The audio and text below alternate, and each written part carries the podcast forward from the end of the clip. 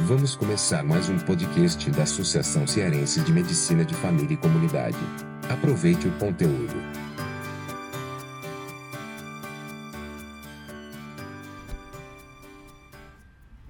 Olá, meu nome é Daniel Coriolano, eu sou médico de família e comunidade, diretor de comunicação da Associação Cearense de Medicina de Família e Comunidade, e hoje vamos conversar sobre puericultura. Esse é um tema muito frequente na nossa prática clínica diária e hoje eu quero trazer algumas reflexões para você que acompanha aqui a produção. Bem, é muito comum que essas ações direcionadas às crianças, chamada de puericultura, tenham uma faixa etária bem delimitada em alguns serviços. Geralmente a gente pode considerar um segmento daquela criança até dois anos, com ações dirigidas, por conta do alto índice de mortalidade de doenças infecto-contagiosas nessa faixa etária. Para você ter uma ideia, alguns anos atrás existia um programa chamado é, Programa Materno Infantil, isso em 1970. Esse programa visava ampliar a assistência sobre esse público. Para que você tenha uma ideia de uma das ações, era uma consulta alternada entre o médico e o enfermeiro. Isso fazia com que esses profissionais de saúde pudessem aplicar as condutas pré-estabelecidas, as condutas padronizadas, uma vez que percebia-se uma certa prevalência entre algumas doenças, alguns problemas, e aí essas condutas padronizadas é, tenderia a aumentar a sobrevida das crianças, já que a mortalidade era alta, já que as doenças infecto-contagiosas também eram bem evidentes. Alguns anos depois, surgiu o programa de assistência integral à saúde da criança. E aí traz pelo menos cinco ações bem definidas e padronizadas para que o profissional da saúde pudesse aplicar. Para que você tenha uma ideia, questões relacionadas ao aleitamento, acompanhamento do crescimento e desenvolvimento como segundo ponto, e controle de doenças diarreicas, respiratórias e doenças que levassem proporcionadas pela imunodeficiência, né? no caso então a vacinação. Então, cinco pontos que eu te falei: aleitamento, crescimento e desenvolvimento, controle de doenças diarreicas, respiratórias e imunopreveníveis. Isso aí previsto no, nesse PAISC, né? Programa de Atenção Integrada à Saúde da Criança, 1980. Com esses, esses dois programas, eram, você pode perceber isso, baseados em condutas já padronizadas. Essas ações não levavam tanto em conta a diversidade e especificidade dos locais onde os profissionais atuavam. Essa relação mais educativa era o modelo mais vigente em, há um certo tempo. E você pode perceber que isso ainda vem até hoje. Logicamente que são pontos importantes, mas com essa mudança de tanto de demandas que a gente percebe nas nossas unidades, quanto mudanças de perfil dos perfis da, dos problemas que chegam até nós, isso faz com que também haja uma mudança de conduta é, perante os profissionais da saúde. Esse discurso de que a puericultura era mais estruturada na parte educativa pode ser adicionado aí alguns outros elementos na avaliação da sensação de qualidade de vida, na avaliação da comunidade, da família em que a criança está inserida. É, no primeiro momento e até hoje a gente ainda pode observar algumas ações é, pautadas, sobretudo, em problemas muito antigos. Você pode perceber, é, eventualmente, uma ação direcionada à desnutrição, mas na sua unidade você tem com maior prevalência é, isso estou falando como hipótese, de ter mais crianças com obesidade. E a gente fica sem essa, sem essa visão crítica, sem o entendimento da realidade, a gente continua fazendo a mesma coisa sem mudar, sem responder à demanda que acontece hoje. É, muitos programas é, de atenção à criança pode ser estabelecido pelas cidades, pelas, no caso das prefeituras, pelos estados, mas também você, eu, nas nossas unidades de atenção primária à saúde, a gente pode estabelecer as nossas metas baseado nos problemas que a gente identifica. Então, essa avaliação de condutas padronizadas, somado às demandas vigentes ali na sua unidade, elas fazem muito mais sentido na situação de hoje. Porque assim, não basta garantir apenas a sobrevivência da criança, que eram, as principais, eram os principais objetivos num primeiro momento. Hoje a gente fala muito mais sobre a garantia das condições que mantêm qualidade de vida aquelas crianças que a gente acompanha. Se a gente pudesse dividir em um modelo mais tradicional ou mais antigo e um modelo mais atual, a gente poderia colocar como característica desse modelo mais tradicional ou mais antigo é, que era definido sobretudo para aquelas que, crianças menores de 2 anos. A conduta de puericultura era voltada sobretudo e limitada para questões comportamentais como alimentação, higiene, vacinação, crescimento e desenvolvimento. Em contrapartida, numa conduta mais atual que podemos estabelecer, a incorporação de conceitos de risco, de vulnerabilidade, um maior entendimento da dimensão psíquica que a criança está inserida, das relações que ela tem com seus familiares, enfim, um entendimento maior da criança como sujeito social, faz bem mais sentido e responde muito bem às demandas que temos hoje. Lógico que você tem que ficar atento que não negamos o modelo tradicional. Logicamente que a conduta baseada em risco comportamental, essa avaliação da alimentação, higiene, vacinação, crescimento, desenvolvimento, ainda faz muito sentido. Principalmente é, se a sua unidade tem condições socioeconômicas mais baixas, ou mesmo que não tenha, isso faz sentido. O fato é que não devemos focar apenas nisso. Essa avaliação mais abrangente é, corresponde e diz mais da sua qualidade como profissional hoje. Então, assim, a gente pode resumir que esse modelo biométrico puramente não não é mais suficiente hoje. Essa possibilidade de inserção do médico de família e comunidade é, na comunidade, né, tem possibilita essa aproximação e essa visualização por parte do profissional do maior entendimento do contexto e quais são as intervenções mais adequadas para aquele contexto. A gente pode até dentro da nossa unidade de atenção primária, saúde, estabelecer metas, metas prioritárias. Como eu falei, o município pode atribuir algumas metas, mas você, dentro da sua unidade, baseado nas demandas que você identifica ali, nos problemas, você estabelecer as metas.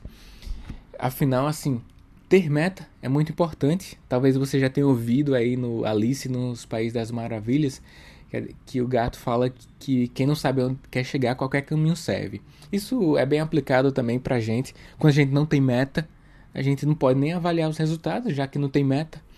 Então, estabelecer é, problemas, estabelecer objetivos a serem alcançados fazem muito sentido para que nossa prática clínica diária seja muito mais eficaz para o nosso paciente, para a nossa comunidade, enfim, para a nossa população a gente tem que ter bem atenção também, baseado em metas, em ter compromisso com as metas, né?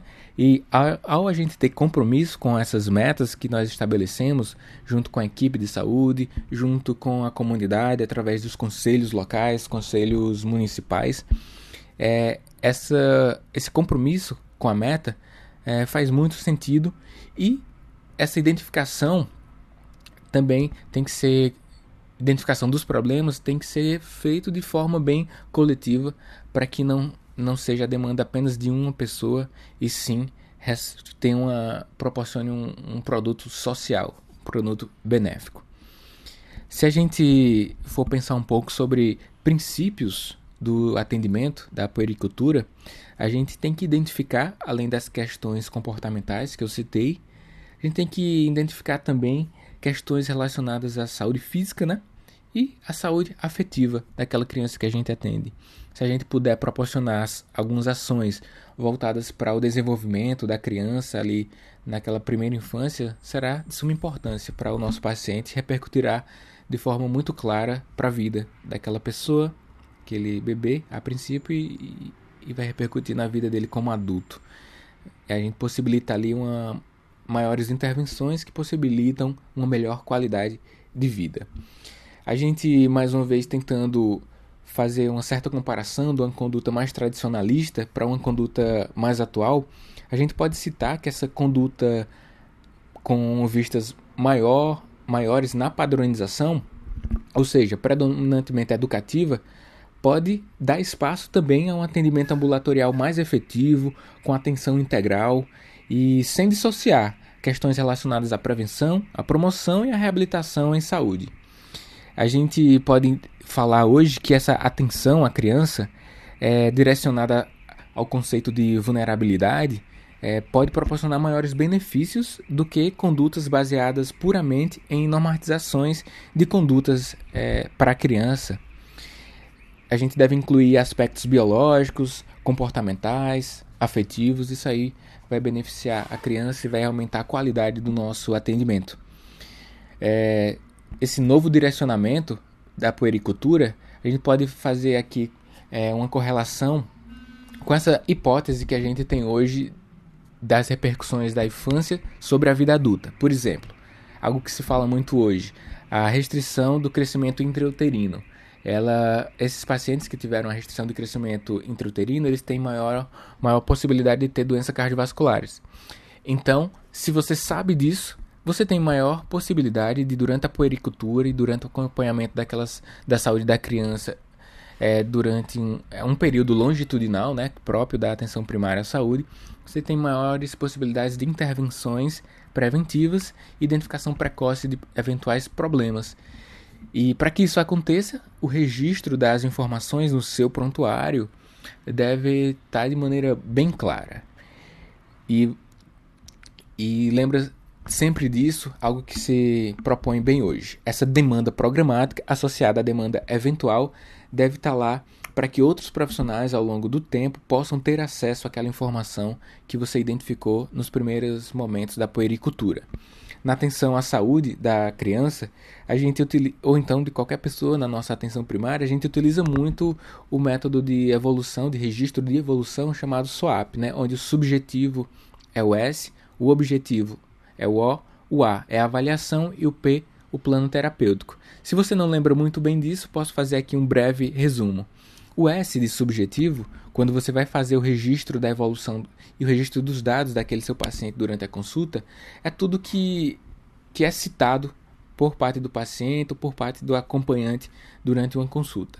O O de objetivo, o segundo ponto desse método de registro de informação, todas as informações objetivas. Então, nesse ponto, você pode colocar na é, exame físico exames complementares.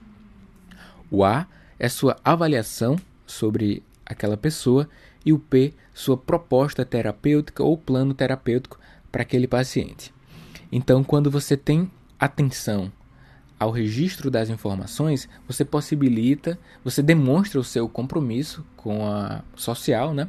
E com aquele paciente, e seu compromisso com você mesmo de manter a qualidade do atendimento.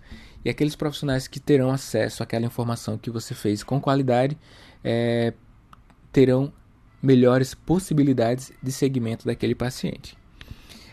É importante também que a gente fique atento dessa necessidade da visita domiciliar e dessa ferramenta que a gente tem na atenção primária à saúde.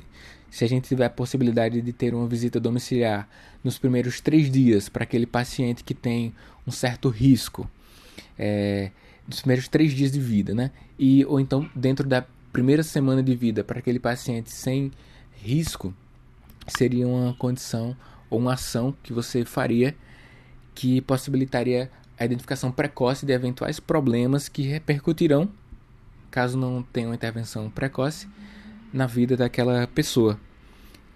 E é importante entender também que aspectos como antecedentes pessoais, avaliação do pré-natal, é, vias de parto, problemas durante esse período neonatal são importantes, de fato, e o registro antropométrico, a utilização das curvas é, propostas pela OMS, né, IMC, peso, altura, perímetro cefálico, sobretudo aqueles menores de 2 anos, avaliação da imunização, amamentação, alimentação, devem estar incluídos na sua conduta, na sua avaliação, na sua consulta médica. Tá bem?